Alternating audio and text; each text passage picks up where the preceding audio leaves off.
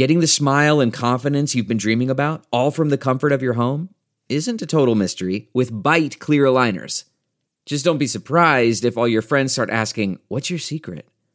Begin by ordering your at home impression kit today for only $14.95. Bite Clear Aligners are doctor directed and delivered to your door. Treatment costs thousands less than braces, plus, they offer flexible financing, accept eligible insurance, and you can pay with your HSA FSA. Get 80% off your impression kit when you use code WONDERY at Byte.com. That's B-Y-T-E dot com. Start your confidence journey today with Byte. Delve into the shadows of the mind with Sleeping Dogs, a gripping murder mystery starring Academy Award winner Russell Crowe. Now available on digital. Crowe portrays an ex homicide detective unraveling a brutal murder he can't recall. Uncovering secrets from his past, he learns a chilling truth. It's best to let sleeping dogs lie. Visit sleepingdogsmovie.com slash Wondery to watch Sleeping Dogs, now on digital. That's sleepingdogsmovie.com slash Wondery. CarMax is putting peace of mind back in car shopping by putting you in the driver's seat to find a ride that's right for you. Because at CarMax, we believe you shouldn't just settle for a car. You should love your car. That's why every car we sell is CarMax certified quality so you can be sure with upfront pricing that's the same for every customer. So don't settle. Find love at first drive and start shopping now at CarMax.com. CarMax, the way car buying should be. Y bueno, la rivalidad está de vuelta. Después de un partidazo en la final de la Nations League, Estados Unidos se coronó campeón, pero, pero esto se va a poner bueno en los siguientes años. Muy bueno, como están las eliminatorias de la Conmebol. Vamos a debatir acá, analizar qué pasó en Sudamérica, qué dejó esta doble fecha de eliminatorias rumbo a la Copa del Mundo de Qatar, que ustedes van a ver a través de Telemundo en exclusiva para todos los Estados Unidos. Pedro Andrade, quisiéramos decir que se está cortando el pelo, pero no. Esto es Deportes al Detalle.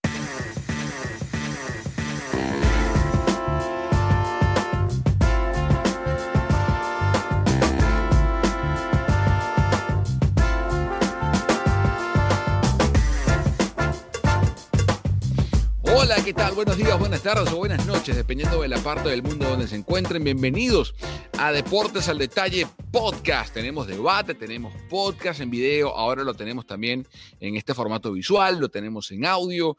Vamos a empezar a sacar clips del podcast. Yo hasta me enflusé hoy.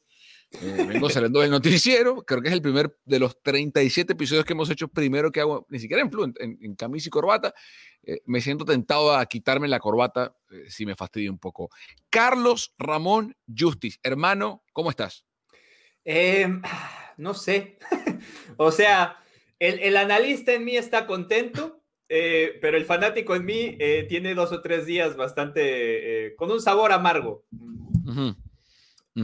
Bueno, vamos a comenzar hablando del partido, eh, de lo que dejó eh, la gran final de la Nations League entre México y los Estados Unidos, un, un, torneo nuevo.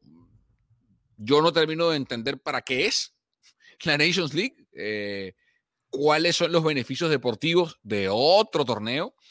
Si alguien me puede explicar por qué en CONCACAF ahora tenemos Gold Cup, Nations League, o sea, por qué hay más partidos.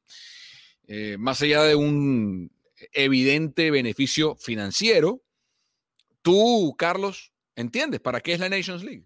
Eh, yo la verdad creo que es para aprovechar estas fechas FIFA que quedan eh, votadas, eh, no porque me guste el, el, formato, pero hay que acordarse que como lo inventa Europa, en realidad Mm. La UEFA inventa la Nations League para no tener que jugar con nadie más, porque es la así de sencillo, así de sencillo. Para Los... que no vaya Alemania a jugar contra Argentina o contra Brasil o, y no salir del continente aparte.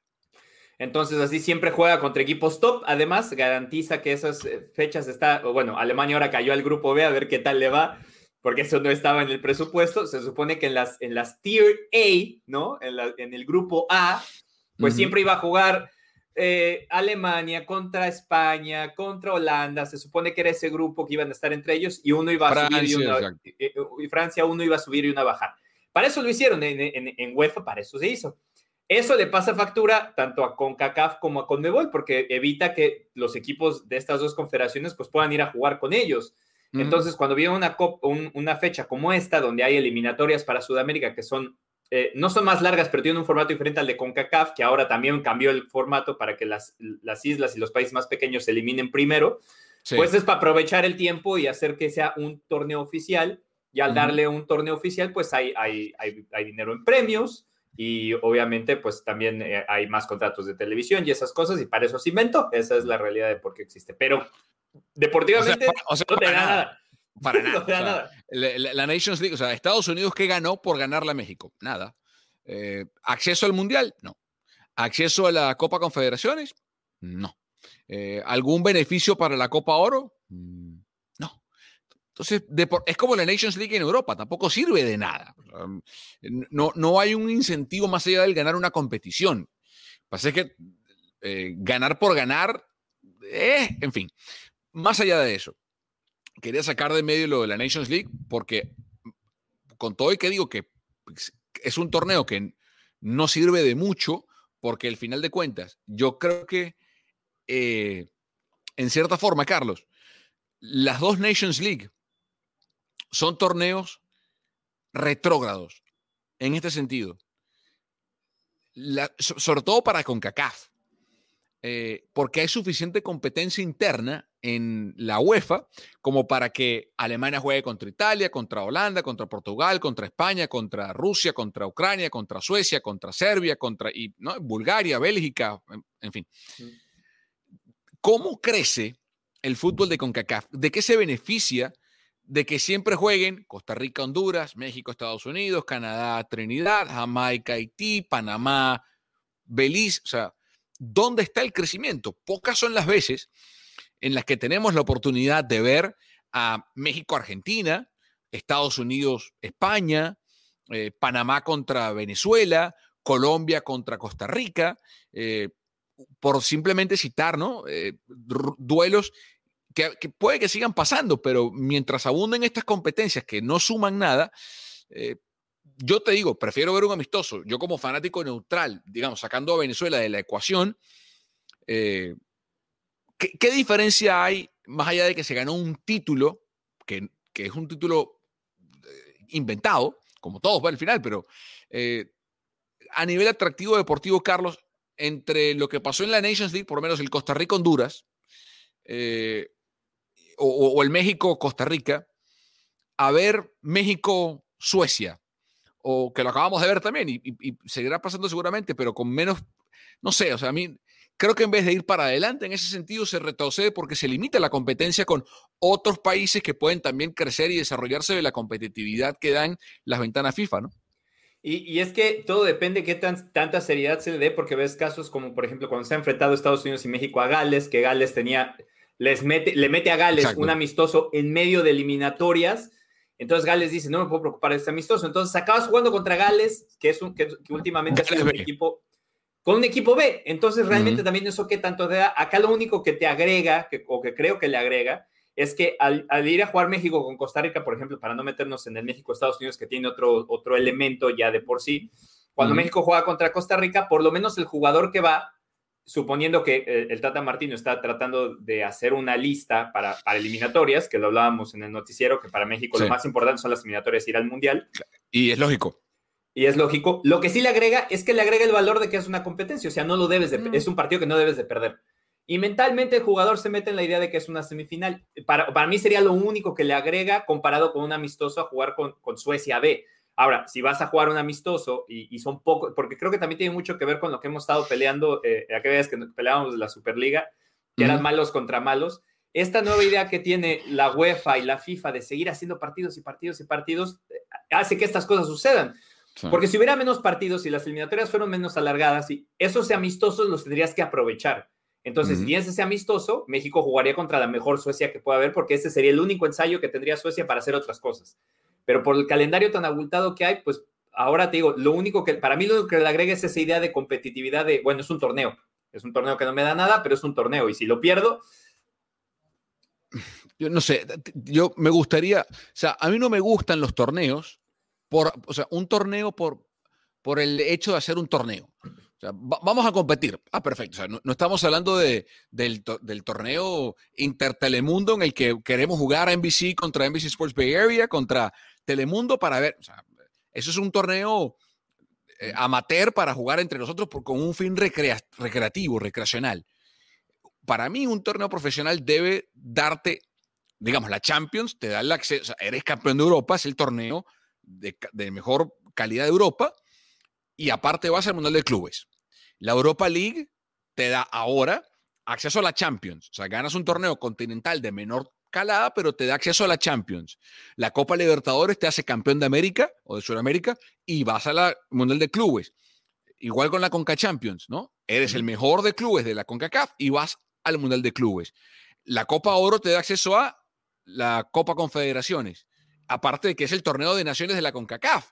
Eh, que, es interesante, porque si te vas a pensar, antes de que existiera la Confederaciones, pues en realidad era, eh, salvo la Copa Oro, porque obviamente por, por cómo está distribuido, pues en realidad solo la Eurocopa, o, sea, los, torneos regionales era por el prestigio de ser el campeón del área. Pero está bien, porque es un torneo que tiene una, una, razón de ser geográfica. Queremos ver cuál es el mejor de la región. Eso tiene un motivo, tiene un porqué.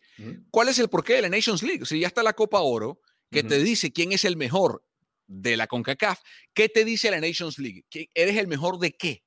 De, las ventanas libres. Si tú me dices, ah, que el campeón de la, de la Nations League tiene acceso directo a la semifinal de la, de la Copa Oro, por ejemplo, ah, bueno, eso es otra cosa. Ya tienes un beneficio añadido a la competencia. Pero a la segunda ronda que fuera. Me brinco los grupos y voy directo a la segunda ronda de Copa Oro por ganar. y el único que lo hace que lo gana lo que sea, o, le das un beneficio a los clubes del país, no, sé, qué sé yo, pero no, o sea, ¿cuál es la diferencia entre la Copa Oro y la Nations League? La, Copa, o sea, para efectos de prestigio continental, ninguna, absolutamente ninguna. Y además con, eh, un formato, pues igual, pero extendido, ¿no? Porque otra vez, o sea, son grupos y una segunda ronda donde juegas cuartos de final, semifinales, final. Entonces, yo también no, no, no entiendo para qué, para qué sirve pensando que, hay, que está la Copa Oro. No sé si sería mejor a lo mejor hacer el mismo formato de Nations League con la Copa Oro y extenderlo, ¿no? Y, hacer lo mismo. A, lo mejor se van eliminando algunos, van entrando en otra ronda y, al final terminas con un torneo, así como se jugó este y el otro se juega en un mes, pues estos que pues llegaron aquí eh, van directo a la otra. No sé. Eh, sí creo que no le veo, no le veo mucho, mucho, no hay beneficio deportivo y, sobre todo cuando queda tan pegado a la otra competencia, pues ¿qué, demuestra? Porque ahorita eh, estamos, están muy contentos los fanáticos de Estados Unidos con esta victoria en, la Nations League, pero si México ajusta y les mete seis en la Copa Oro, entonces ¿qué pasó? ¿Soy campeón de qué? ¿Y dónde por ejemplo, se me ocurre, porque la otra es que la Nations League, o sea, la Copa Oro es cada dos años, ¿sí? Eh, eh, que decidan hacer la Nations League cada tres, no sé, qué sé yo, y entonces el campeón de la Nations League va ante el campeón de la Copa Oro y el ganador va a la, a la, Confederaciones, por ejemplo. o sea, para buscar algún sentido que exista otra competición, e, esa es la única confederación que tiene, Carlos, dos competencias junto con la UEFA ahora, con la Nations League y la Euro, pero al menos la Euro se juega cada cuatro años. O sea, no sé. Sí, y, lo que decimos, la Euro se juega cada cuatro años, que él tiene ese sentimiento especial que es como, como si fuera un mundial, salvo las selecciones sudamericanas, que realmente son las competitivas. Y por lo menos, digo, aparte de que tiene algo que jugarse, digo, lo hicieron a propósito para no tener que salir del área. ellos tienen un, no porque esté bien, pero tienen una excusa de por qué alimentaron. En, en CONCACAF te limita, porque en teoría, pues podrías ir a buscar los amigos que han pasado Claro. Eh, tendría, podrías aprovechar esos, e, esos jugando con, con, con Mebol, que al final de cuentas yo siempre he creído que América debería tener un torneo todos juntos. Que se fuera rotando, que se pudiera jugar en México, en Estados Unidos, en la misma Canadá. Yo no entiendo por qué el, miedo de ir a, Se podría organizar tranquilamente Canadá, viajar a, Sudamérica y hacerlo como la Copa América como es, en Brasil, en Argentina, pero con equipos de la CONCACAF y que fuera un torneo más grande, sí, porque además le convendría a todos. Imagínate a pesar de que digan que nadie quiere ir, si el, torneo fuera tan grande, habría gente que viajaría, había gente que a lo mejor eh, eh, los grupos como quedan divididos, pues aunque sean los equipos de la CONCACAF, no vas a dejar de ir a ver una Argentina-Costa Rica simplemente porque es Costa Rica, vas a ir a ver el partido de Copa América.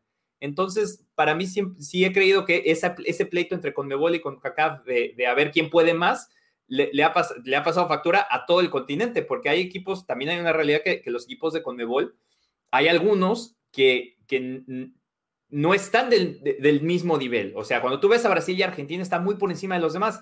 Y algunos de ellos se han estado quedando, pero tienen esa idea de que como son mejores que los de la CONCACAF, con eso basta. Y creo que no, creo que si pudieran jugar todos, les ayudaría todavía más, porque te pondrías más las pilas y, podrías compartir esas cosas entre todos. Pero bueno, ya sabemos que eh, están peleadas las dos confederaciones y normalmente es un tema de dinero y ahí sí es cosa ni cómo hacer. Sí, pero es un muy buen punto, Carlos, porque también pensando en la Copa del Mundo, UEFA ha ganado todos los mundiales desde el 2006. O sea, 6, 10, 14, 18. Son cuatro mundiales seguidos que ha ganado la UEFA. Eh, porque antes se podía decir que había división de, honores entre Conmebol y, UEFA, pero ya vamos para 20 años que eso no pasa. Desde Brasil 2002, eh, en Corea y Japón, que un representante de Sudamérica no, no gana el Mundial. Argentina llegó a la final en el 2014, pero de resto fue Francia e Italia en el 2006, eh, fue España y Holanda en el 2010, y ahora recién vimos lo que pasó en el 2018 con Croacia y con Francia. Entonces, eh, un país de, de, de Conmebol ha llegado a la final en los últimos cuatro mundiales y pudo haberla ganado, pero no lo hizo. Eh, y de resto vemos cómo selecciones como Croacia, Francia levantó otra vez de nivel, España surgió y, se convirtió en el dominador global, Italia subió y bajó, equipos que Holanda apareció otra vez, Portugal ganó la Euro y, siempre compite, mientras que, seamos sinceros, Uruguay en el 2010 hizo un mundial muy interesante, Brasil se ha venido quedando corto reiteradas. Eh, Brasil no juega una final desde el 2002. Eh, no pudo en su país, fue humillado por Alemania en el, en el 7-0, en el 7-1. 7-0. Eh, Entonces, termina siendo hasta un beneficio para el fútbol americano, no la NFL, sino desde Canadá hasta Argentina, que digan, ¿saben qué? los de Europa, miren lo que están haciendo, se juntaron y dijeron, ¿saben qué? Acá el fútbol europeo, ah, bueno, perfecto, hagamos la Supercopa América como tiene que ser, desde Canadá hasta Argentina, cada cuatro años, y, y vamos rotando. Un, año es en CONCACAF, un año se juega en, o sea, un año se juega en Canadá, la otra edición en Argentina, la otra se juega en Estados Unidos, la otra en Brasil, la otra en México, la otra en Colombia, y así vamos, ¿no? Rotando. Eh, y ya, y que el torneo arroje dos cupos para la Copa Confederaciones, el que gana, sea de Conmebol o por ejemplo, gana México, la, Supercopa América. Bueno, México va a la Copa Confederaciones por CONCACAF, porque es un miembro de CONCACAF, y luego el equipo mejor rankeado en la competencia de Conmebol es el representante de Conmebol para la Copa Confederaciones. Se me ocurre, eh, para que, porque al final sabemos que los cupos quieren buscarlos y la Copa, más allá de que a mí la Copa Confederaciones me parece absurda igual también, porque no, te no ganas nada con la Copa Confederaciones y ya, ¿no?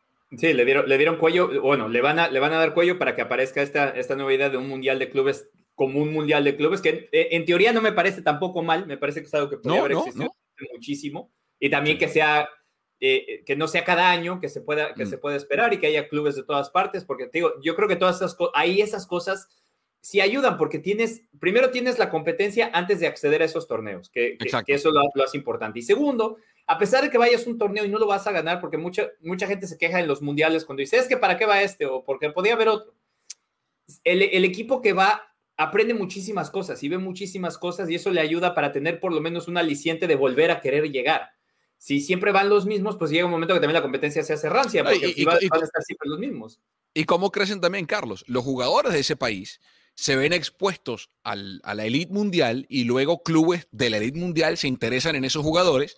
Los clubes de los países que exportan a esos jugadores van creciendo porque hacen caja al vender a esos futbolistas. Pueden luego inyectar, digo, en, un mundial, porque por ejemplo Bolivia fue a la Copa del Mundo del 94 y hasta el sol de hoy, y quién sabe hasta cuándo, o sea, no se sabe cuándo pueda Bolivia volver a una Copa del Mundo, pero otros países como por ejemplo Camerún, Nigeria, Japón, Australia, que hace poco eran eh, rarezas, exquisiteces eh, exóticas del fútbol mundial, hoy en día es impensable no ver una Copa del Mundo sin Japón, Australia, al punto que Australia creció tanto que le quedó pequeña la, la, Confederación de Oceanía y se pasó a Asia. Entonces, pero fíjense cómo, ¿quién había escuchado Carlos antes del 98 o del 2002? Jugadores australianos en, en el Liverpool, japoneses en la Roma, en el Madrid o en el Manchester United, coreanos, jugadores coreanos, jugadores como Hyun Sung Min jugando en el Tottenham. ¿Cuándo? La Copa del Mundo y el organizar un mundial también permitió que esas eh, economías futboleras se potenciaran estructuradamente países que fueron creciendo. Pero bueno, eh, hablemos de México-Estados Unidos. El partido del fin de semana. Teníamos tiempísimo, Carlos, tiempísimo de no ver un partido, eh, más allá de que se jugaba un título, que de nuevo es un título eh, de poco peso, no estamos hablando de un partido en un mundial o de la propia Copa Oro o de un partido de eliminatorias, que para mí sería el orden de importancia mundial, eliminatorias, Copa Oro y luego Nations League en cuanto al el, escalafón de, duelos eh, que puede enfrentar la CONCACAF. Le había ganado un amistoso Estados Unidos a México en el 2018, eh, pero es un amistoso, si estamos hablando de competencias, Estados Unidos tenía rato que no le ganaba a, la selección mexicana, clasificatorias del Mundial 2013, el 10 de septiembre cuando le ganó eh, Estados Unidos 2 a 0 a México. Hace tanto había pasado que no le ganaba por una competencia oficial, Carlos, que en ese partido marcó para Estados Unidos que dirigía Jorgen Klinsmann, Landon Donovan, ¿no? Eh, ha, llovido algo desde ese entonces. O sea, para Estados Unidos fue un gran triunfo. ¿Cómo, cómo viste el juego? ¿Qué te, qué te gustó, qué no te gustó? Eh, creo que fue un equipo, eh, desde el punto de vista futbolístico fue un equipo, fue un partido no muy bueno. hubo muchísimos errores. El primer gol de, del partido cae en un error en la salida espantoso de Mackenzie, que ya vamos a estar también hablando de la situación que, que, está viviendo, que me parece totalmente mm. aberrante. Mm. Pero se equivoca Mackenzie en la salida, la aprovecha Taqueto Corona y le mete un gol. Lo vi en los errores de México también en los balones parados, había imprecisiones, pero lo que el partido sí tuvo, y que debe de tener un clásico, por así, por así decirlo, es que fue muy emocionante. Fue muy emocionante porque tuvo de todo. Se veía el choque, se veían las ganas de los dos equipos de querer ganar.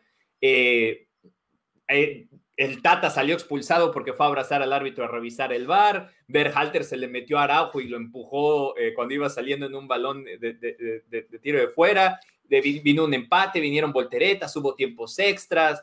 Eh, la celebración de Pulisic para ir a callar a, la gente de México, aunque estén jugando de local, pero nunca juegan de local, que también es un fenómeno muy, muy particular de esta rivalidad en específico.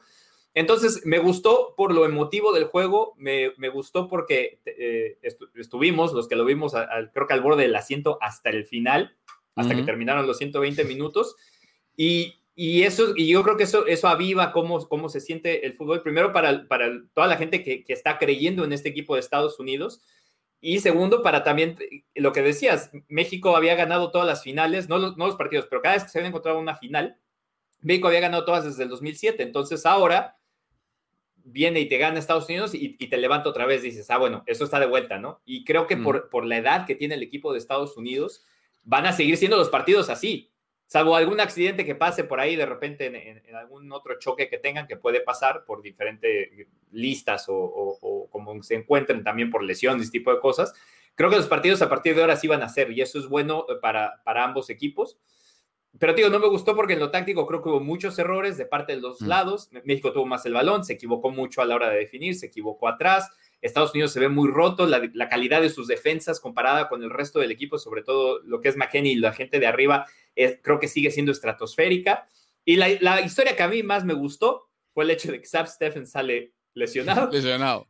Entra Howard, que además es de, la ciudad de Denver y acaba siendo el héroe del partido, ¿no? Creo que ese elemento le da todavía un poquito más. Eh, la victoria la necesitaba para mí más eh, Greg Berhalter que el propio equipo de los Estados Unidos, ambos, porque todavía Estados Unidos se está recuperando como nación futbolística de la eliminación de la Copa del Mundo del 2018. No se va a recuperar hasta que no vuelva a la Copa del Mundo, porque así Estados Unidos gane la Copa Oro caminando. Eh, no reciba ni un solo gol en contra. Así Estados Unidos pasee las eliminatorias, tiene que llegar al Mundial, tiene que llegar a la Copa del Mundo, no basta con pasear las eliminatorias, al final te quedas corto en la última, no. Eh, Estados Unidos necesita volver, es una obligación, hay, pocos países en el mundo que están obligados a ir al Mundial. Estados Unidos es uno por la confederación en la que está, porque si Estados Unidos jugase en Europa o en, o Conmebol, otro gallo sería el que canta, pero en esta confederación eh, y con los recursos y con el talento que tiene a disposición Estados Unidos, está obligada la selección de las barras y las estrellas a ir a la Copa del Mundo siempre. México está en la misma lista. Son tres cupos y medio que tiene con CACAF. Va a crecer para la Copa del Mundo del 2026 seguramente. Pero en el formato actual, con tres cupos y medio, siempre con CACAF debería jugar por un cupo y medio, porque dos son para Estados Unidos y para México. Como en Conmebol, de los eh, cuatro cupos y medio que se juegan, dos son para Argentina y Brasil y los otros ocho juegan por dos cupos y medio. Esa es la matemática siempre. Luego entra Uruguay, entra Chile, entra Ecuador, sale Colombia, entra Perú, sale... Eh, y así va, ¿no? Paraguay entra uno, salvo Venezuela, que lamentablemente no ha caído, y Bolivia, que tiene ya rato que no va. Eh, es una pelea de ocho por dos cupos y medio. Eh, entonces, hasta que Estados Unidos no llegue al Mundial, esa herida no va a cicatrizar, no va a cauterizar. Para mí, Berhalter necesitaba esto más porque tiene que validar su proceso. Que para mí el triunfo no termina de validarlo, Carlos, porque sí, fue, un triunfo eh, con testosterona, un triunfo eh, con posturas de gallina, ¿no? Un triunfo eh, intenso, que eso se le exigía a este equipo, porque si algo ha tenido el, fútbol estadounidense en su ADN como selección es eso, ese cántico de I believe that we will win, es más que una, que, una melodía que emana desde la tribuna, desde las gargantas de los aficionados de Barras y las Estrellas. Es una actitud dentro del campo. Eh, es el partido contra Argelia, es el partido contra Ghana, es el partido contra eh, tantos y tantos rivales contra México en la Copa del Mundo del 2002. O sea, es, es esa actitud de no me voy a rendir. Voy a caer a lo mejor, pero con las botas puestas. Y Estados Unidos había perdido eso en el ciclo final o en la parte final del ciclo de Jorgen Klinsmann y siendo honestos en este comienzo de ciclo de Berhalter. Y cuando tienes jugadores, Carlos, que ganan la Champions, protagonistas como Pulisic, que ganan el calcio o que ganan la Copa Italia, como Mackenzie, como Weston McKenney eh, en la Juventus, o como Tyler Adams en Alemania haciendo cosas importantes, o como Zach Steffen que compite con el Manchester City como suplente, pero igual, y la lista, y la lista es muy larga, eh, Darryl Dicke marcando goles en, en, fin, la lista es realmente larga no tiene excusa ya. Entonces, a nivel de selección, para mí le sirve más a Berhalter que al equipo, porque ahora voy a la segunda parte de mi análisis de Estados Unidos. Yo termino sin no termino de entender a qué juega Estados Unidos. Al menos la identidad de vamos a pelear el partido en como sea, se vio el fin de semana. Eso lo podía entender de antes de Estados Unidos cuando tenías a Clint Dempsey jugando en Europa dos o tres más y el resto en MLS y tienes que ponerte el cuchillo entre los dientes a ver cómo hacías para sacar el partido, ¿no? Tim Howard tapando en el Everton y dos más. Pero esa excusa ya no está, porque ya son más los que están en Europa que los que juegan en MLS, ¿no? Entonces ya tiene que Estados Unidos mantener la actitud de I believe that we will win, pero acompañado de fútbol, acompañado de una idea estética eh, eh, agradable en la cancha. Y yo, la verdad, el fin de semana no la vi. Teniendo cómo mostrar la Berhalter, no se vio. Sí, además eh, le pasa, por ejemplo, yo hoy leía a, algunos colegas, muchos que, jugaron incluso fútbol, incluso nada más en MLS, pero algunos de ellos decían que quieren, que quieren salirse de ese cántico porque dicen que no tenemos, no tenemos que creer tienes que, con esta, con esta calidad de jugador, o sea, un jugador, una selección que tiene jugadores en el City, en la Juve, en el Dortmund, en el Barça, no puede decir, I believe that we will win, es, we have to win. Dice, si no cambiamos el chip a we have to win, el fútbol, de fútbol de Estados Unidos nunca va a crecer. Y entonces... si, el cántico fuera, I hope, I hope, eh, pero a mí me gusta el I believe porque yo creo, o sea, yo creo que si, sí. Pero entiendo lo que quieren decir. No, no, nosotros, o sea, nosotros lo, vemos de fuera y, lo vemos sí, pero e, ellos que lo han sufrido eh, dicen que, es una parte de, tener a este grupo en particular teniendo que, decir, porque no, tenemos que cambiar, el chip, o sea, tenemos que empezar a, hacer que con todos los recursos que tenemos como nación, o sea, cuando ves a, Estados Unidos como nación, con, con, todo el, el, sistema socioeconómico que tiene, no es para que se esté peleando con Latino, no puede estar perdiendo con Trinidad y Tobago en el Ato Boldo en un partido. Entonces, eh, eso era lo primero que tiene que cambiar, pero sin embargo, Greg Halter creo que eh, otra vez le, todavía le falta un poquito y en el partido en particular, te digo, si México al principio, por unos 15 minutos, el Chucky anda con la mira fina y clava dos de las dos que tuvo, y se pone el partido 3 a 0, no se lo sacan. y a lo mejor, les, a mejor, hubiera sido peor todavía la goleada, porque una cosa que tiene el Tata es que lo hubiera sabido manejar y le hubiera seguido cayendo encima. Porque al final eh, todo el mundo se queda con esta postal de, de Pulisic eh, callando a la gente y, metiendo un penalti, pero la realidad es que Cristian tampoco tuvo un buen partido. Cristian no. apareció en todo el juego y, lo estaba marcando Chaca Rodríguez, además. Entonces no aparece en todo el juego, viene una jugada decisiva y, obviamente como un jugador decisivo la tiene que llevar a cabo. Pero no fue un partido que Estados Unidos dominó. Entonces, con todo el talento que tiene, a pesar de que México tal vez esté a la par de ellos, tiene que estar por lo menos de, de, golpe y golpe. Y al final de cuentas el partido no fue de golpe y golpe, acabó siendo de golpe y golpe por errores de México. Y lo único que sí tiene que tener, lo, que decías, lo único que estuvo Estados Unidos fue que tuvo la mentalidad de, bueno, me cayó un gol, voy a voy a, ir a buscarlo hace un par de jugadas, México se cae, se cae mentalmente, se equivoca y puede aprovechar. Y lo acaba aprovechando en dos, dos jugadas a balón parado, pero no creo nada de fútbol. Entonces, cuando mm. tú ves a, Pulisic en Chelsea, cuando ves a, Gio Reina, cuando, cuando ves a, a McKenny, que en sus equipos rinden y hacen fútbol, pues si ellos cuatro están juntos y no pueden hacer fútbol, entonces hay algo que está mal y, y no creo que sean ellos porque lo están demostrando en, sus equipos, ¿no? No, no, y contamos ahí a Josh Sargent, que viene otra temporada interesante con el Werder Bremen, apenas marcó cinco goles, pero, pero es un tipo que está jugando en la elite, en, el, en la Bundesliga. Eh, y el tema con Berhalter es que va a llegar un, yo creo que va a llegar un punto, no, el punto ya llegó, en que el nivel de exposición de sus jugadores y el talento que tienen va a rebasar su capacidad como entrenador. Berhalter, ¿qué hizo en MLS? Nada. Eh, ¿qué, estilo definió con el Columbus Crew? Ninguno. Eh, el Columbus Crew no ganaba, o sea, no ganó con Berhalter hace poco el título. Ya Berhalter estaba con la selección de los Estados Unidos. ¿Es un buen entrenador? Para mí, para MLS, sí. Pero yo creo que inclusive en MLS hay mejores técnicos que Berhalter. Estadounidenses y extranjeros. ¿no? Eh, la época de Bradley ya pasó. Yo creo que Bradley es un mejor técnico que Berhalter. Eh, pero creo que se están cosiendo de a poco técnicos muy interesantes en MLS y que hay técnicos extranjeros en la liga que son mejores que Berhalter. No estoy diciendo que sea un mal entrenador, simplemente creo que el talento que tiene a disposición Berhalter es mejor que la capacidad que tiene Berhalter como entrenador. Y eso para Estados Unidos es un problema, porque yo creo que lo inverso ocurre con México. Yo creo que el entrenador que tiene México es más talentoso que los jugadores que tiene.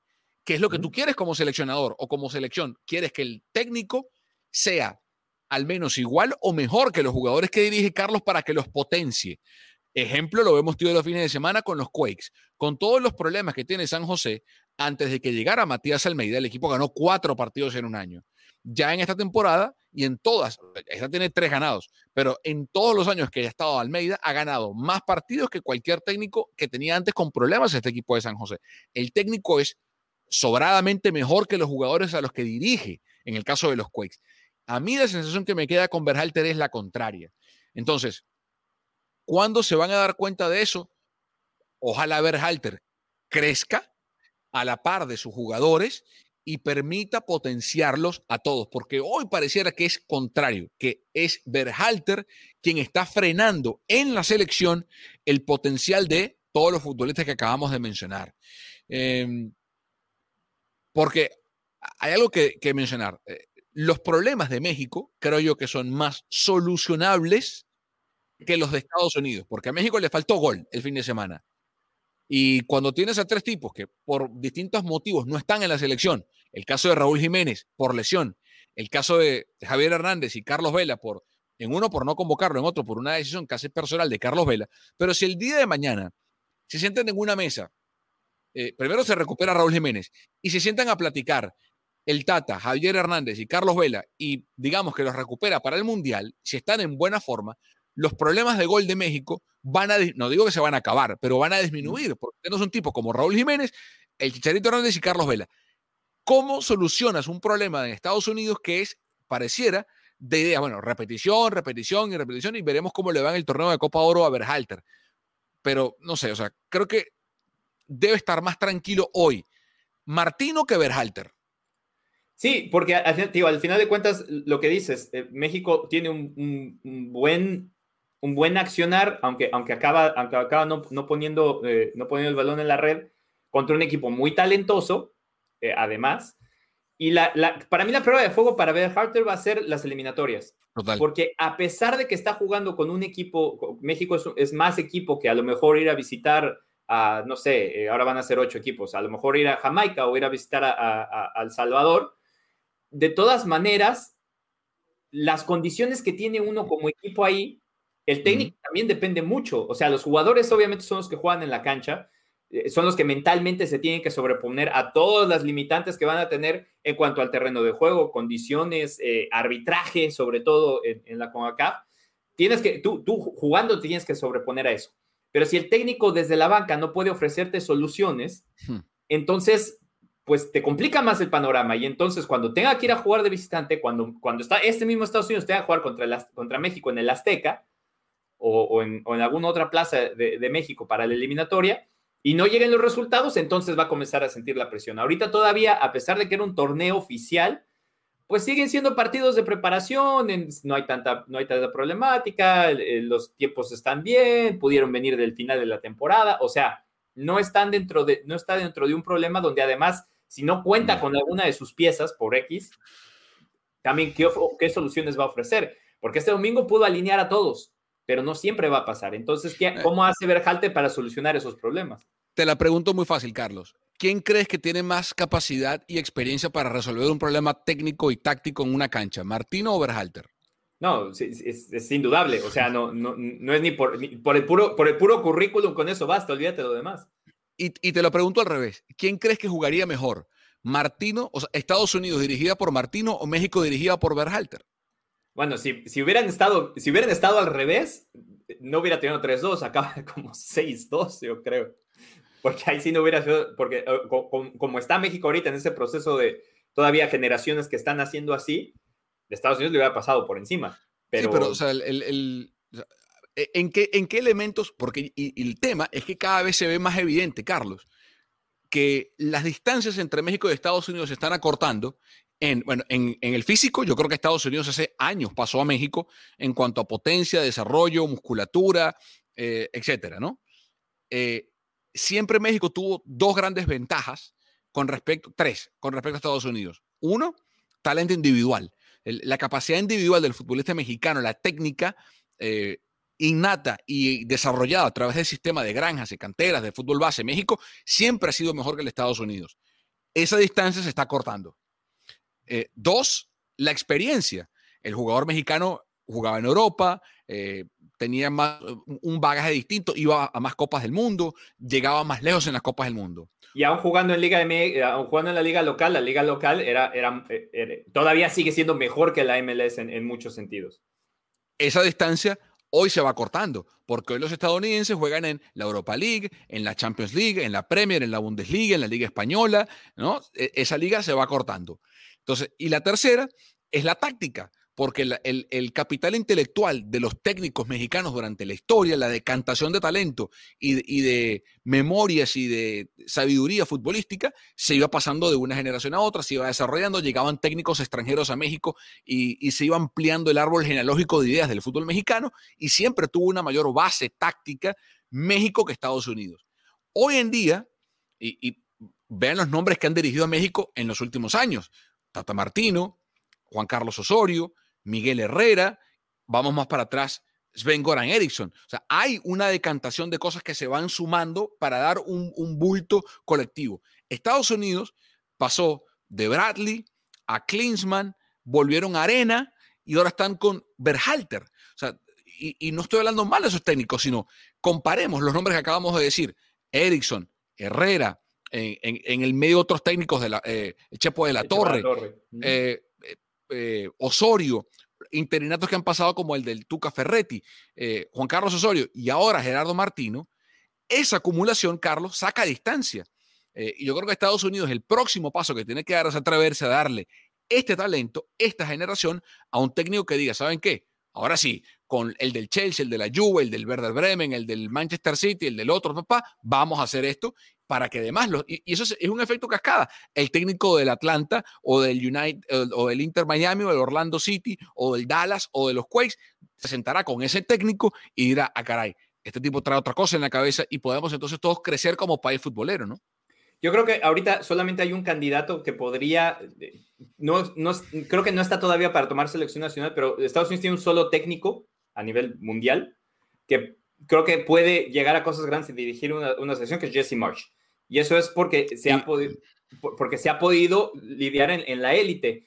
el problema, e, ese problema del, del, fútbol base y de granja es algo que Estados Unidos todavía está tratando de sortear, porque esta selección corrió con la suerte de que sí, encontró algunos jugadores en, fútbol base muy bueno dentro de Estados Unidos, pero después los potenció en Europa, se fueron y lo hicieron toda su carrera allá. Y eso les da una ventaja, por eso se ven como se ven. Si se hubieran quedado dentro del sistema de granja de, Estados Unidos, no estarían en el Barcelona, no estarían en, en la Juventus, porque la realidad es que a Estados Unidos todavía le falta este nuevo proyecto que están em, empezando el MLS Next es la primera vez en la historia que van a tener realmente una, una, cantera para desarrollar jugadores como se debe, con, una idea profesional, desde fútbol base, de, escuelita, mm. hasta fútbol de, potencialización entre los 12, 13, 14 años, hasta profesional de los 17 para arriba. Entonces, una vez que esto comience a funcionar, si es que comienza a funcionar, porque además los técnicos también tienen que prepararse, porque eso pasaba en México. En México teníamos buenas canteras, teníamos buenas materias primas, pero no teníamos técnicos con capacitación para, para fútbol base. Entonces eso, eso se ha ido mejorando con el tiempo y yo creo que ahí es donde todavía Estados Unidos, en, cuestión mm. técnicos, viene un poquito detrás.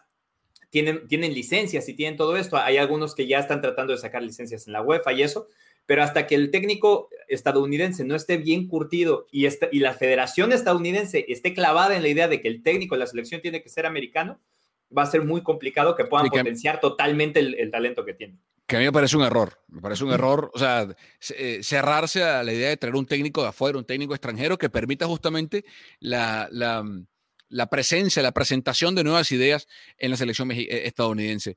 Eh, hablando de ideas, Carlos, y para cerrar el partido, salió con tres centrales, Berhalter en ese partido, con Reem Brooks y con Mackenzie.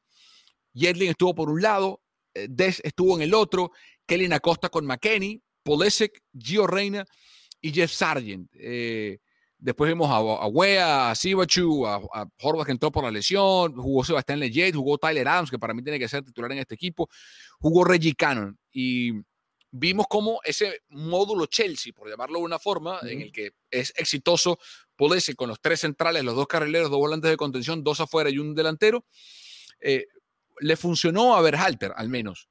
Eh, con todo y, que, y, también padece Estados Unidos de no tener un lateral izquierdo natural, eh, y, Dest, que puede jugar con, con, ambos perfiles, más allá de que es derecho, le da la ventaja de que puede enganchar hacia adentro y se junta como un eh, volante interior y da más carril para que el extremo por esa banda, que en ese caso es Pulisic, tenga la, o en el partido fue Pulisic, tenga la capacidad de tener libertad de ida y vuelta. ¿Te gusta ese módulo para Estados Unidos?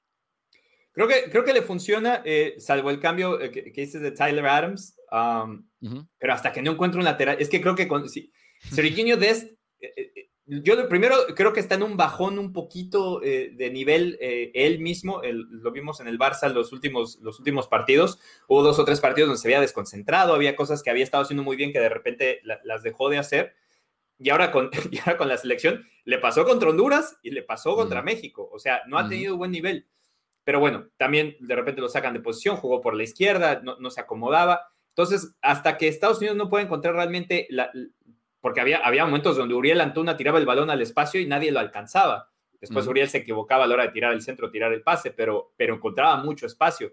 Entonces, me gusta la idea, pero con la ejecución con un equipo como este es muy difícil. O sea, le tendría que tirar las líneas mucho más atrás y tratar de jugar un poco más al contragolpe, porque primero la pelota no la tuvo, no creó mucho, salvo una, dos o tres ahí que Gio Reina se me inventó Pulisic no se vio en el partido, al final de cuentas tiene una sola jugada que es la que causa el penalti, que también muy riguroso y, hubo, y fue polémico y todo, pero fue la única jugada que realmente se pudo meter eh, al área y viene también de un error en la salida de México. Entonces, la presión de Estados Unidos medio le ayuda cuando, cuando los equipos se equivocan en, la salida, que también México tenía sus bemoles, pero creo que a pesar de que en el, en el formato y por los nombres que están en la cancha se ve bien, otra vez, creo que Berhalter no lo sabe potencializar. Al final de cuentas, creo que solamente Thomas Tuchel ha sido el que ha podido potencializar ese, ese, ese formato de, de, formación. Sí, a, Conte le fue muy bien con ese esquema, aunque con otros, o sea, Conte ganó con ese esquema en, en Italia, ganó en Inglaterra, vuelve a ganar en Italia. Pero lo, lo, interesante del partido del fin de semana, Carlos, es que Martino hizo lo mismo, por razones distintas. Martino salió con Araujo, Edson y Moreno, Rodríguez en una banda, Gallardo en la otra, HH y Carlos Rodríguez, Héctor Herrera y Carlos Rodríguez en el centro, Antuna por una banda, el Tecate por la otra y el Chucky Luzano como delantero centro, que uno pensaría que este esquema fue así porque no está Raúl Jiménez, porque al estar Raúl Jiménez, de pronto saca un central, vuelve a la línea de cuatro y vuelve al 4-2-3-1 con Raúl de, referencia arriba, ¿no?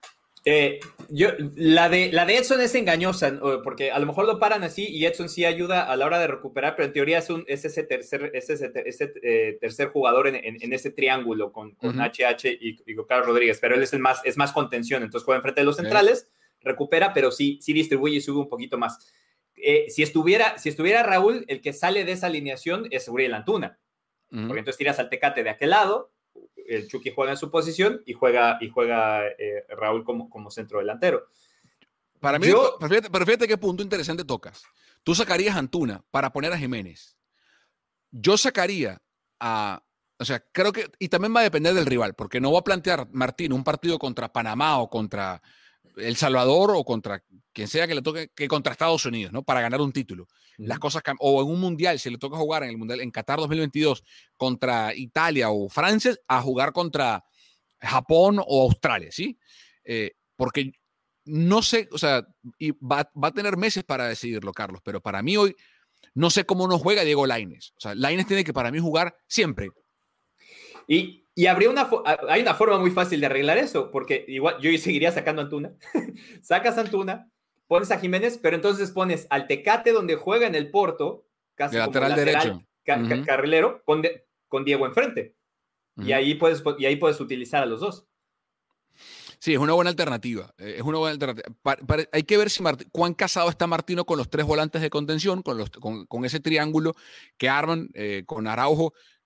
Araujo por un lado, eh, Moreno por otro, Edson sube y baja, como tú bien decías, eh, al final de cuentas, creo que va a haber partidos donde uno de los tres va a sobrar, o sea, o Charlie, o HH, o Edson, dependiendo, insisto, depende, o sea, no me imagino a México con tres volantes de contención contra un rival menor en CONCACAF para jugarse por los puntos en el Azteca. No sé, siempre y cuando, insisto, su referencia de arriba, que es Raúl Jiménez, eh, esté recuperado. Y cerrando un poco el tema, Carlos, eh, más allá de lo que vimos en el partido, porque estamos hablando de la falta de gol que ha tenido México, eh, con la naturalización de Funes Mori, ¿tú lo convocarías, sí o no? No sé, eh, no es que no me guste. Ahorita, hoy por hoy, creo que no está en un nivel óptimo. Ha estado en mejor, ha estado en mejor nivel eh, eh, Rogelio, pero no sé, no creo que le haga falta. Creo que hay delanteros mexicanos que pueden tomar e-, esa posición, incluso de los jóvenes. Ahorita si lo llamaras para Copa, o sea, si lo vas a llamar para solventar para Copa Oro porque algunos de tus delanteros o jugadores interesantes están en la lista de olímpicos, sí. Pero creo que ya a largo plazo, pensando que puedes incorporar a esos jugadores que tienes sub-23 dentro de este grupo, no, no creo que haga falta. Eh, obviamente no, no, es, no, no, tenemos un surplus de, delanteros este, mexicanos. Sí, pero no, estuvo JJ Macías, por ejemplo, en este partido porque está con la sub-23. Exacto, y, hay, hay, otros jugadores, eh, a mí Santi Muñoz me gusta mucho como, como, delantero. A mí no me parece que Henry Martín lo haya hecho mal, hay mucha gente que, que, no le gustó, pero también por cómo estaba hecho este equipo, lo que hacía, lo que hacía Henry es que se votaba y a la hora de votarse, pues obviamente quedas de espaldas se le tira encima, pero una cosa que hace muy bien Henry es que como es un, es un jugador muy fuerte, aguantaba bien la pelota y tiraba los balones al espacio. Entonces, así encontró varias veces a Diego, así encontró varias veces a Chucky por el otro lado. Entonces, para mí Henry cumple. Obviamente, el problema de hacer eso y, que y, pasa, en, muchos equipos, incluso pasa con Macías en, las Chivas de Guadalajara, es que cuando hacen esa función y tiran el balón al hueco, pues cuando ganen en velocidad en, la banda, el mismo, que tiró el, mismo que tiró ese balón al espacio no puede llegar a rematar el balón. obvio. Entonces ahí tendría que haber algún, a lo mejor un, ajuste para que no tenga que cumplir esa función para que luciera más. Pero te digo, no creo que sea un jugador que realmente haga falta, pero ahorita si lo tuvieras que llamar de aquí a Copa Oro para poder solventar la falta de jugadores que vas a tener porque no puedes hacer dos selecciones, creo que sí estaría bien. Yo lo llamaría al menos para, para ver cómo se acopla con el grupo. Eh, creo que no tiene nada que demostrar eh, Funes Mori como atacante por lo hecho en Monterrey en la Liga MX. Eh, pero sí estaría interesante ver qué, cómo, despierta la competitividad interna, cómo, cómo qué, hace para el grupo. O sea, simplemente ver como un factor externo cómo hace para mejorar o empeorar, pero en este caso lo que se busca obviamente es mejorar, ¿no? lo he hecho con, con la selección mexicana o lo he hecho con Monterrey aplicado a la selección mexicana. Em, hubo amistoso Estados Unidos, le ganó el 4 0 a Costa Rica. Costa Rica eh, va, va en picada la selección tica, o sea que muy lejos queda aquel reflejo de la selección de Jorge Luis Pinto en la Copa del 2014. Eh, ya han pasado siete años, pero no, no, se ve el proceso de renovación de, la selección costarricense. Eh, eh, si no está Keylor Navas, el arco con Moreira o a quien pongan a tapar, es, es, un colador, francamente. Pero Costa Rica no sé si le va, va, a detener pura vida en las eliminatorias para, para, Qatar. Honduras, por el contrario, creo que es un partido muy bueno contra, eh, contra Estados Unidos en, en, la Copa, en la Nations League. Lo llevó hasta el, hasta el final, hasta lo, hasta lo último, a la selección estadounidense que perdió con aquel gol de cabeza eh, de Sibachu, pero eh, le veo más madera, le veo más pasta para competir por ese tercer puesto de acceso directo hoy, pero mucha más a Honduras o inclusive a Canadá que, a Costa Rica, Carlos. Sí, totalmente. Eh, de, hecho, los cambios generacionales en, en CONCACAF, eh, que habían estado muy bien, primero fue Honduras, Honduras se cayó un poquito, por eso queda fuera del, Mundial anterior. Panamá había hecho las cosas excelente, pero era la misma camada de jugadores y ahora que se acabó esa camada de jugadores, no sé qué tanto le va a alcanzar para seguir compitiendo y a Costa Rica le pasó igual, después de que creo que se durmieron un poquito en los laureles de haber llegado a unos cuartos de final en un mundial y se quedaron con ese mismo equipo y no, no hicieron por renovarlo, porque ese equipo, ese, esos jugadores tenían, eh, en ese momento tenían jugadores muy interesantes que jugaban en, Europa y no han podido exportar la misma cantidad a partir de ahí. Entonces, eh, creo que al, que se le viene más la noche es a Costa Rica. Honduras creo que sí aguantó el golpe un poquito, a pesar de que no termina no, no calificando en repechaje, porque por lo menos llegó al repechaje del Mundial pasado. Termina no yendo a repechaje, pero ahora tiene una generación que por lo menos para CONCACAF se ve bastante sólida. Y fíjate que eso suele pasar en CONCACAF, ¿no? Eh, Jamaica llegó al 98 y se cayó. Trinidad y Tobago llegó a otro mundial y se cayó. Eh, Costa Rica, que venía siendo consistente con México, el único que no se cae es México, pero hasta Estados Unidos tropezó. Eh, siempre ha, habido como una especie de resaca post-Copa del Mundo, ¿no? Que no, logran encontrar la fórmula para sembrar. Parece que son generaciones que aparecen con un técnico, con un estilo muy específico para esa camada, es exitoso y luego se, evapora, se desvanece. Así como pareció, se va. No hay un trabajo continuo como se ve evidentemente en México.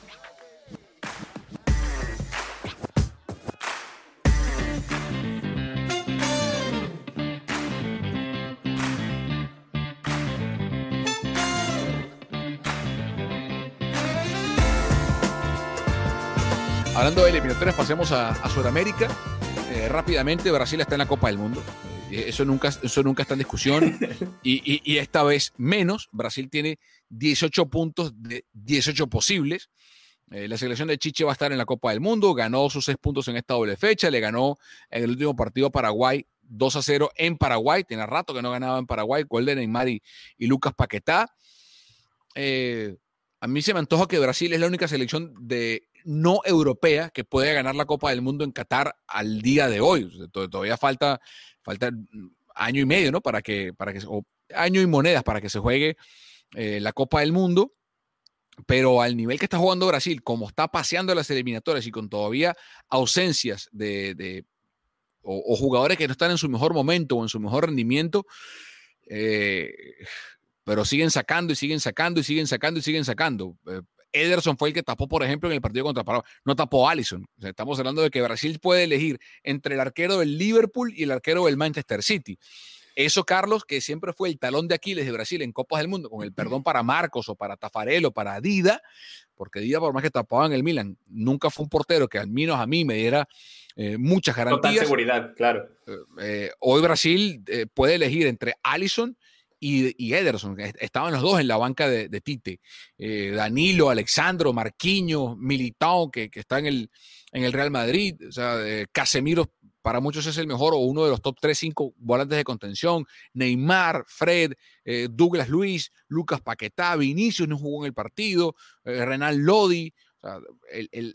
la, camada que está sacando Brasil a mí se me antoja como la única que puede pelearle a Francia, Inglaterra, Alemania, a España en la Copa del Mundo de, de Qatar, salvo que algo radical pase en Argentina, que también creo va en una línea ascendente. Creo que eh, Scaloni está encontrando eh, futbolistas, eh, módulos, cosas interesantes en esta eliminatoria.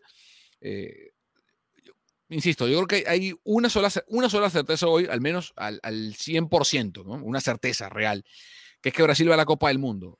De resto, Argentina parece que tiene pie y medio en Qatar, pese a no ser una selección que te llene los ojos, empató con Colombia y empató eh, contra Chile eh, en esta doble fecha, pero por lo menos, Carlos, eh, ese empate en, en, Colombia, que siempre es complicado ir a jugar, y más en el debut de Rueda, que mostró cosas interesantes, Colombia levantó en esta doble fecha, rescatando cosas de cada selección, yo creo que Argentina hizo un, no un descubrimiento, pero tuvo un asentamiento en esta doble fecha que es el Cuti Romero. Argentina siempre se ha caracterizado por tener centrales de estirpe, eh, Kaisers, tipos en el fondo que, que eh, imponen un estilo, que implantan un... Sí, o sea, sí, ah, físicamente, pero con un estilo de juego, que marcan desde atrás eh, Pasarela, el cabezón Ruggeri, el ratón Ayala, Gaby Heinze, incluso Mascherano como central en su momento, Walter Samuel. O sea, Argentina siempre ha tenido ese central que te arma la selección desde el fondo y no lo tenía. O sea, fueron a la Copa del Mundo. Otamendi en su buen momento fue un central rudo, pero a mí Otamendi nunca me dio. Eh, Marco Rojo y Otamendi en el, en el 2018. Y, y, y, Rojo como lateral izquierdo. O sea, terminó Mascherano de central con Otamendi. O sea, entonces no había ese central que tú no, no había ese Ratón Ayala, Pasarela, Ruggeri, Walter Samuel, ¿no? No había. El Cuti Romero para mí puede ser ese central que tome la bandera y diga, yo soy el siguiente, vamos para adelante. Y eso para Argentina es muy importante, Carlos. Sí, Argentina, si acaso ahorita eh, ha tenido un, con todo y que, creo que Marchesín ha, respondido, ah, creo que tiene un bajón en la, en la portería.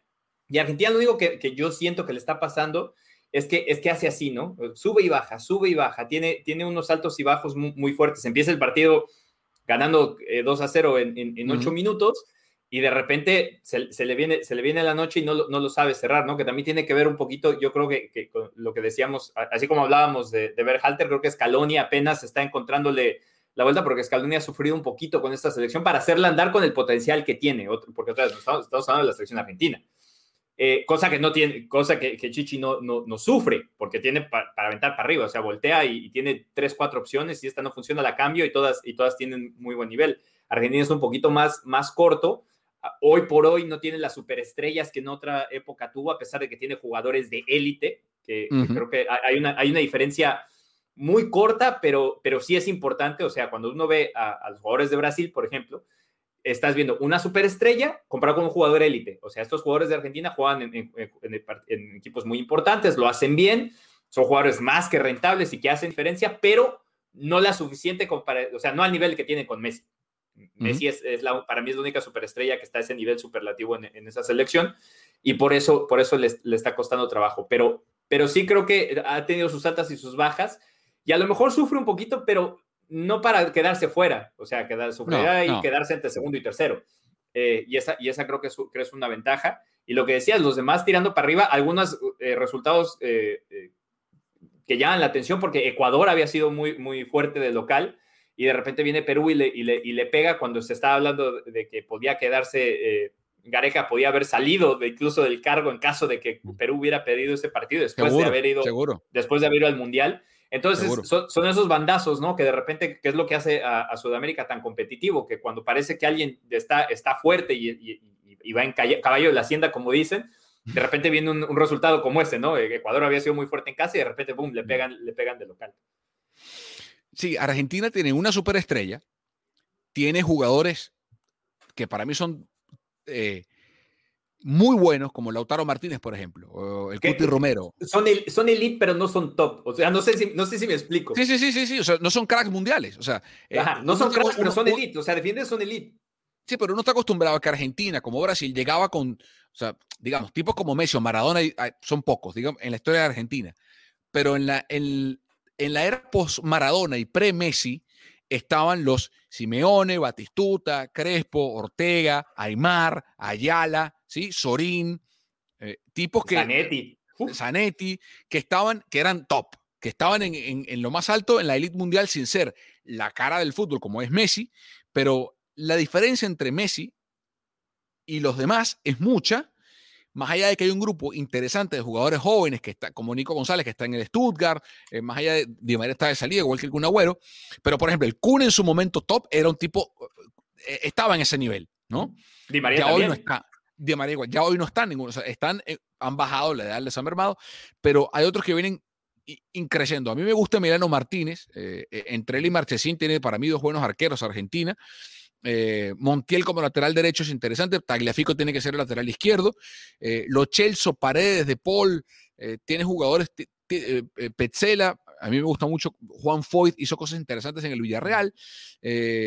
Correa también. Entonces, a mí lo que me parece realmente llamativo de Argentina, Carlos, ningún país hoy en día tiene más distancia entre el talento de sus técnicos y el del seleccionador de su país como Argentina.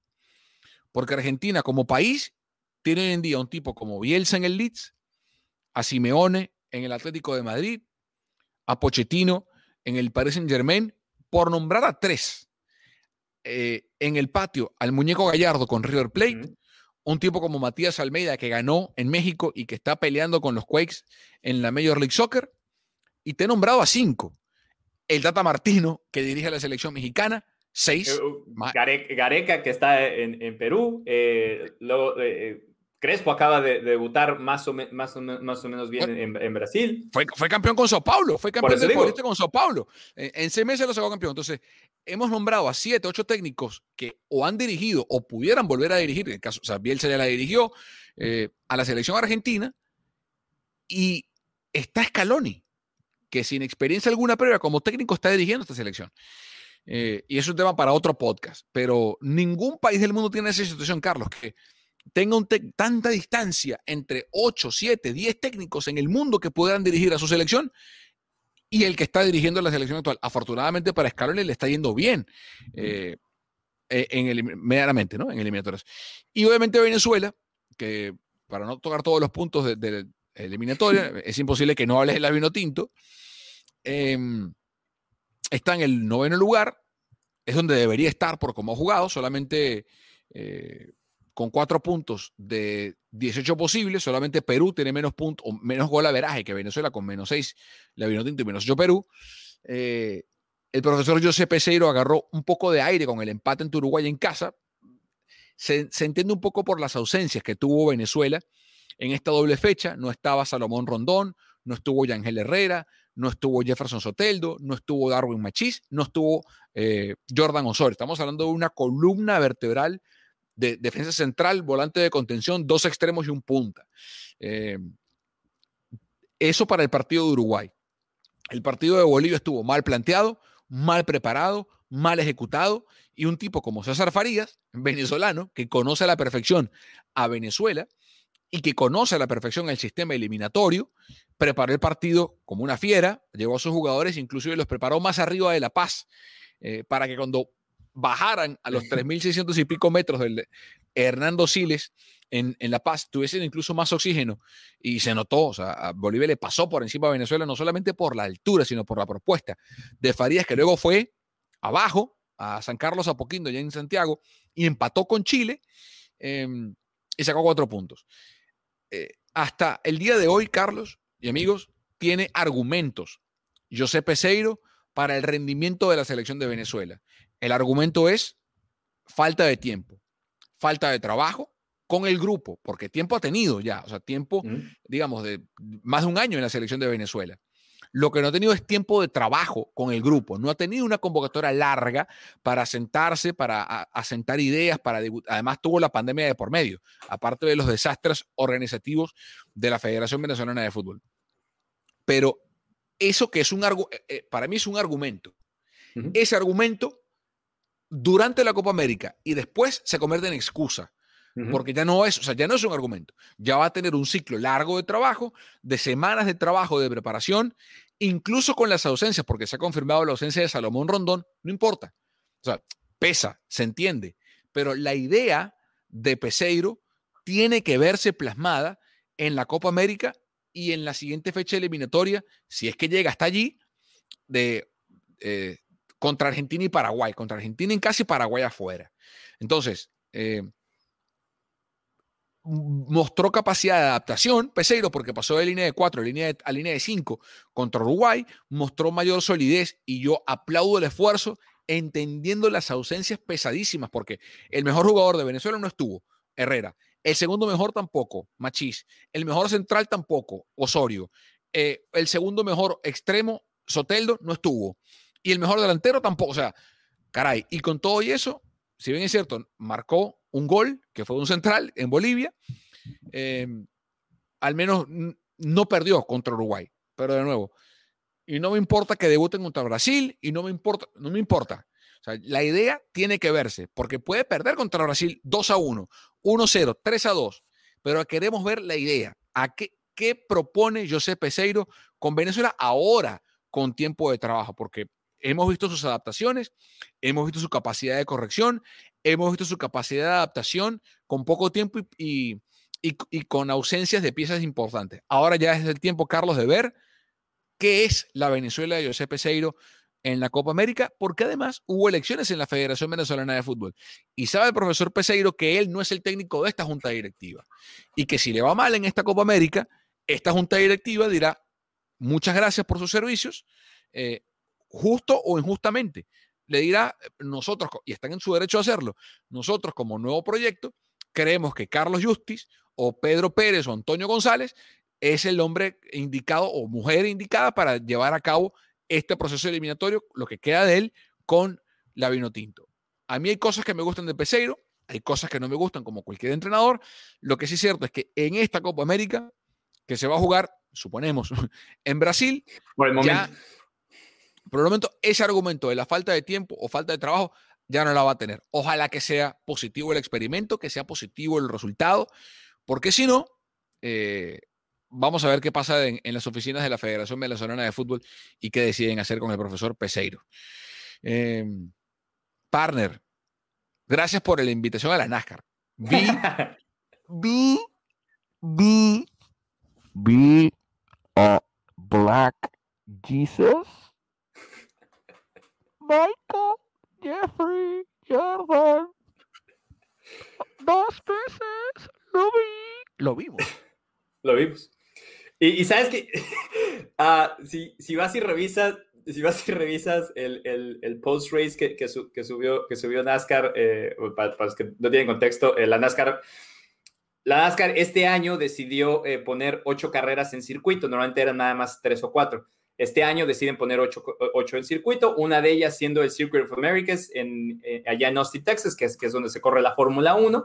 Mm. Hubo otra fecha en medio en Charlotte, North Carolina, y vienen a, Sonoma, aquí al área de la Bahía, que es uno de los, de los lugares clásicos donde ha corrido eh, la NASCAR por mucho tiempo. Había mucho tiempo que la NASCAR había estado sin fanáticos, entonces este era el primer evento masivo en, en teoría que la, que la NASCAR tenía en un lugar que además, para los que no lo saben, es un área vinícola eh, donde se produce muy buen vino. Wine entonces, Country, Napa. En el, en el wine country. En el Wine Country de Sonoma, entonces pues es un lugar que llama la atención y que es una carrera que mucha gente quiere venir a ver. Y entre ellos estaban el presidente de la NASCAR, eh, Steve Phelps, estaban los directivos, todos los directivos de NASCAR, y uno de ellos es el dueño del carro número 23 de 2311 Racing, Michael Jeffrey Jordan, y por eso acá mi padre lo vio en, persona. Ay, te digo, cuando pusieron el resumen, a mí lo, que, lo, mejor de es que nosotros lo, nosotros lo vimos entrar y salir. En el resumen que, suben con, con, el audio que tienen los, los autos en, en, el, en, el, radio, ¿no? Eh, hay un, hacen un resumen de la carrera que ustedes lo pueden encontrar en YouTube. Hacen un resumen de la carrera que vienen los highlights y se oye lo que, lo que los pilotos estuvieron diciendo. Hacen como la historia de la carrera por medio de, de los radios, aparte del video. hay una parte donde Bobo Wallace, que es el conductor del carro 23 de Michael Jordan, eh, dice que el carro no se siente bien y Michael, así trae unos audífonos igual que estos, hace así. Y la velocidad a la que baja la cara, dije, creo que Boba tiene como tres carreras más porque eso es, lo tomé personal. And I took that personally. I took that personal. Sí, Boba... Ah, no sé. O el, Pero, no, sé, no sé si es Daryl Wallace, a.k.a. Bubba Wallace. En fin, no quiero hablar de NASCAR porque... Hay un punto que quiero tocar contigo. Y nadie mejor que tú para hablarlo, porque estuviste conmigo ahí. Y viste a Jordan conmigo las dos veces. O sea, lo vimos juntos.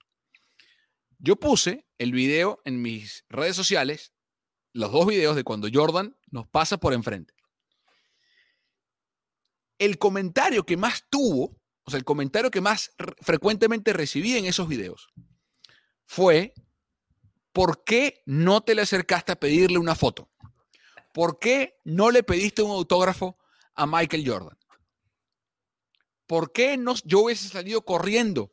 Y tal? Primero, quiero aclarar varios puntos. No estábamos acreditados para cubrir la carrera. No fuimos de periodistas a cubrir el evento. Porque si hubiésemos ido como periodistas, es imposible. O sea, e, es. no es peor todavía. No, claro, no es ético. O sea, no, usted, amigo, que nos está viendo, no puede uno jamás, con una credencial de prensa en ningún evento del mundo, pedirle un autógrafo a nadie a nadie. Si luego estás en el palco de prensa y, te consigues un amigo, por ejemplo, eres analista de Telemundo y, estás analizando con Telemundo el Mundial y uno analista es, no sé, Hernán Crespo y te quieres sacar una foto con él, es otra cosa. ¿no? es otra cosa, pero si pasa Pelé por el palco de prensa, no le puedes pedir autógrafo a Pelé, tienes credencial, no puedes, no se debe hacer, ¿no? No estábamos acreditados, tú fuimos ambos invitados por NASCAR a ver la carrera. Éramos VIP, para que entienda la gente, ¿no? Pero igual, cuando llegamos al evento, la persona que nos llevó a ti y a mí al evento, yo le pregunté, de entrada le pregunté, le dije, Jordan va a venir hoy. Yo lo sé, lo presiento, va a venir hoy. Eh, no había terminado de decir, y no me vas a dejar mentir, de decir la frase, y la persona que nos trae nos dice, ojalá lo puedan ver, eso sí, no lo molesten. ¿Miento o no miento? No, totalmente, totalmente. No lo molesten. Perfecto, no lo molesten. Ustedes van a ver, cuando vean una, una, burbuja de gente, un, cúmulo de gente, ahí está, en el medio va a estar Jordan. Entonces, perfecto. Está Jordan. Lo vimos pasar, primer video que vamos a poner en este, en este clip corto. pasa Jordan, lo grabamos con la mascarilla. Yo casi me desmayo. lo tuve que tener. Carlos me, yo me iba a caer así, Carlos, agárrame. ¿No? Pero a la segunda, nos estamos yendo, Carlos y yo, yo le di, le di el aventón a Carlos a su casa, nos fuimos en mi carro y Carlos ve las dos SUVs negras que, que no venden en ningún lado, que las fabrican nada más para tipos como Jordan y presidentes del país, ¿no? Y Carlos me dice una vez, ay, güey, ese va a ser, ¿Para, sí. ¿Para quién serán? Sí, sí, sí, ¿quién será ese carro? Y digo, chamo, este es Jordan, si viene por ahí me voy a morir. Y a los tres segundos se nos paran tres carritos de golf al lado y está Jordan sin la mascarilla, con la esposa, tal. Yo confieso que pensé en ese momento, bueno, ya la carrera se terminó. Estoy fuera. ya estoy fuera, o sea, estamos en el parking, ¿no? Estamos ahí. Eh, tengo igual yo la, cosita que dice VIP NASCAR encima. Me congelé. I, froze, me congelé, o sea, me, quedé en el momento impactado de ver a, mi ídolo máximo de cualquier deporte. O sea, mi ídolo máximo es mi papá y mi mamá y Jordan. Ahí, ahí, ahí, o sea, papá, mamá y Jordan. Ahí, ahí, ahí, ahí está, ahí. ¿Qué hago? Le pido la foto, no le pido la, le grito, no le grito. Te amo. I love you. Michael, Mr. Jordan, I love you. Please, saluda. ¿Qué le digo? Say hi to Venezuela.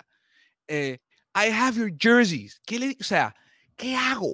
Le muestro el tatuaje que tengo de la frase de él aquí en el pecho. No estoy, se la mostraría, pero aquí, mira, aquí, aquí, mira, aquí. Tengo una frase de Jordan aquí tatuada. Aquí, aquí, aquí está, aquí, aquí. Se la muestro. Me meten presos. ¿Qué hago? Se fue. en, lo que, todo ese proceso mental. Yo estaba así con el teléfono, así. Este, este video que van a ver que voy a poner, ahí, se fue. Y te lo conté en el carro y dije, ya va. Yo no, obviamente no lo conozco, ¿no? No sé cómo va a reaccionar. Primero estamos en COVID todavía. Eso sí lo pensé claramente, estamos en COVID. Él está sin la mascarilla, no sé si, ah, presumo que tomó vino y en el video de hecho dice no more wine, presumo que tomó vino, eh, no sé cómo estará su ánimo, Boba no le fue bien en la carrera, todo eso lo pensé rápido, ok. COVID, El tipo está con la familia, la esposa, los amigos, es un momento íntimo, se está montando en el carro, tomó vino, el, Wallace corrió mal.